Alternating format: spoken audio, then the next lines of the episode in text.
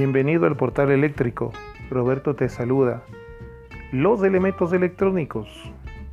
Los elementos activos y pasivos. Hoy hablamos sobre el capacitor.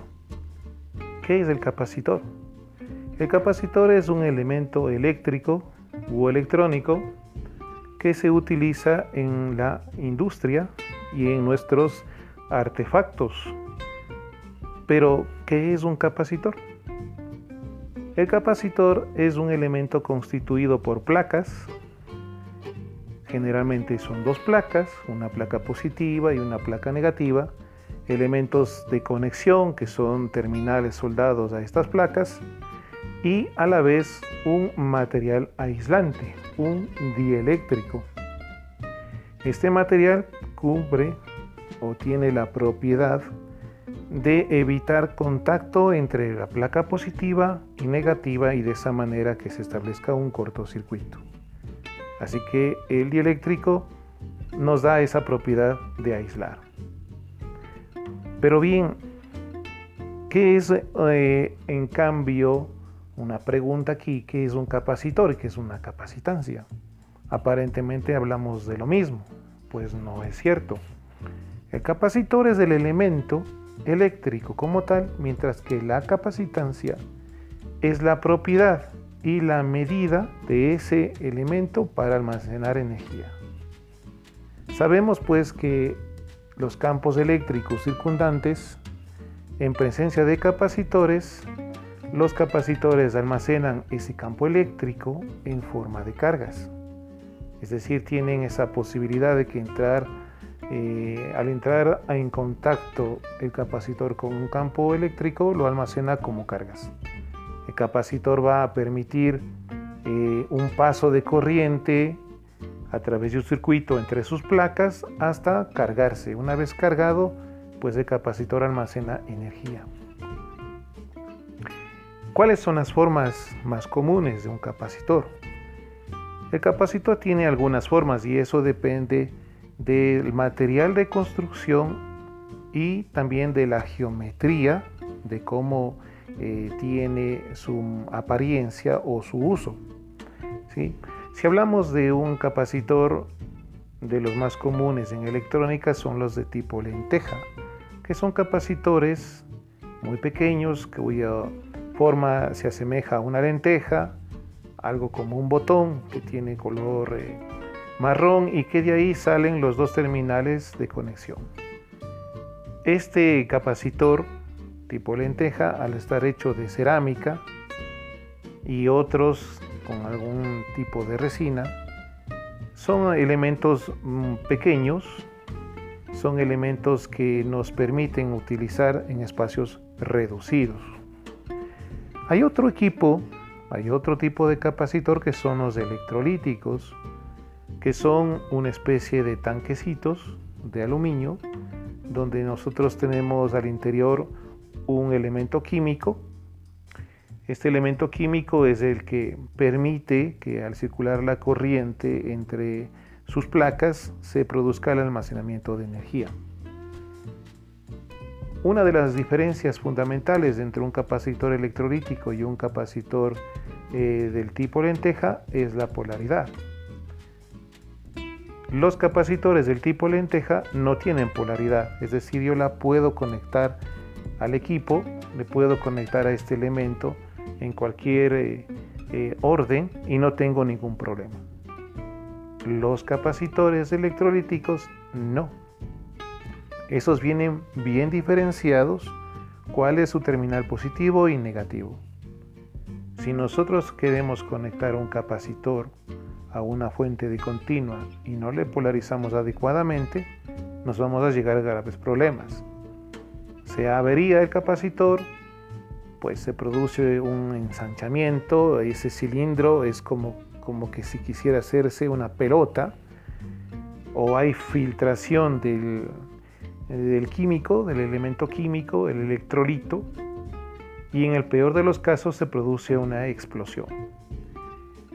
Este elemento, este electrolito que está en el tanque es bastante intenso, su, su olor es intenso, desagradable, Y cuando nosotros ya vemos un capacitor que está hinchido, que está eh, abombado o que tiene filtraciones, pues aquel capacitor ya no sirve. Habrán otros capacitores, otros que son esféricos, otros que son eh, eh, como convexos o cóncavos. Depende de la construcción. Por ejemplo, si nosotros eh, hablamos de los capacitores que vamos a conectar en los tableros eléctricos, en los bancos de capacitores que se llaman para corregir factor de potencia, estos son tipo botellitas y en, esa, eh, en ese tipo de botella que son cilindros, ahí está todo el químico con el cual funciona ese capacitor y los pines de conexión. Así que de acuerdo al tipo de uso y la forma en que lo utilicemos, vamos a saber las formas geométricas que puede tener un capacitor. Y ahora, ¿cuáles son las unidades? Ya hemos visto posibles formas, cómo está constituido, pero ¿cuáles son estas em, magnitudes o cuáles son sus medidas? Los capacitores como tal, según el sistema internacional, almacenan la capacitancia en faradios. Pero el faradio es una unidad muy grande, difícil de obtenerla experimentalmente. Inclusive obtener milifaradios es bastante complicado. Así que la unidad fundamental no es los faradios, sino un submúltiplo. Hablamos de que los capacitores tienen como unidad mínima el picofaradio. Y realmente vamos a hablar de unidades, centenas de picofaradios. Podemos llegar a algo más como son nanofaradios e inclusive podemos llegar hasta centenas de microfaradios. Ahora bien, cómo nosotros vemos la reacción del capacitor a las distintas fuentes. Nosotros tenemos en las fuentes como elementos activos energía continua o corriente continua DC y también la corriente alterna AC. Un capacitor alimentado con corriente continua a través de una resistencia, este elemento comienza a cargar Dado que la corriente continua no varía su frecuencia, entonces el capacitor comienza a almacenar carga hasta un instante en el cual el voltaje del capacitor le iguala al voltaje de la fuente.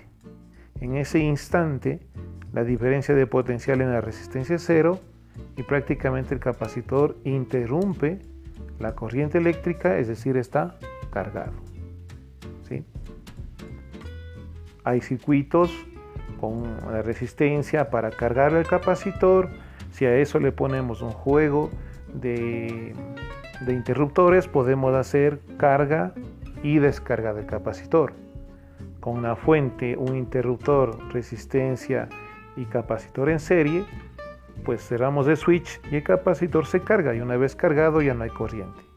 Pero si es que en paralelo a ese desconectado la fuente, le conectamos con otro interruptor una resistencia al capacitor, ahora el capacitor entrega toda su carga almacenada con una corriente del tipo exponencial, pero que dura poco tiempo. Es decir, el capacitor se puede cargar y descargar en milisegundos o en segundos. Eso depende de la constante de carga del capacitor cuya valor está dado por el producto de la resistencia y la capacitancia del circuito en cuestión. Pero bien, hasta ahí con continua. Ahora, ¿qué pasa con alterna? El capacitor en corriente alterna hace lo mismo, busca cargarse hasta llegar al valor máximo, igualarle a la fuente y entonces interrumpir el circuito. Pero lo que sucede es que mientras el capacitor se va cargando al igual que la fuente, ya llega el capacitor al valor máximo de la fuente, en ese instante muy muy chiquito interrumpe, pero la fuente ahora comienza a disminuir el voltaje porque es alterno. Por lo tanto, ahora el capacitor tiene un voltaje superior al de la fuente y comienza a entregar energía. Es decir, el capacitor llegó a su valor cúspide y por ahí mismo comienza a exceder energía.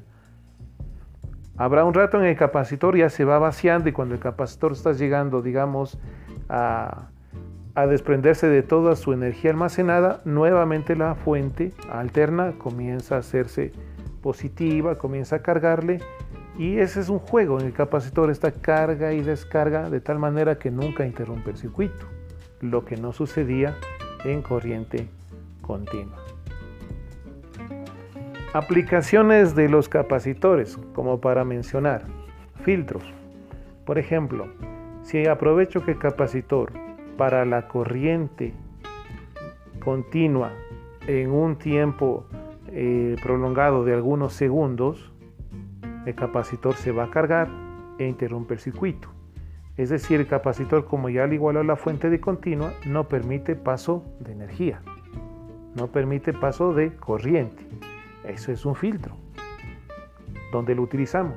Cuando tenemos amplificadores de señal alterna, por ejemplo un amplificador de audio. Cuando tengo un amplificador de audio con transistores, utilizamos tanto en la base como en el emisor capacitores de acoplamiento. Este capacitor de acoplamiento para la, eh, para, eh, la señal de voltaje alterno es como un circuito cerrado, porque pasa, nunca interrumpe la corriente.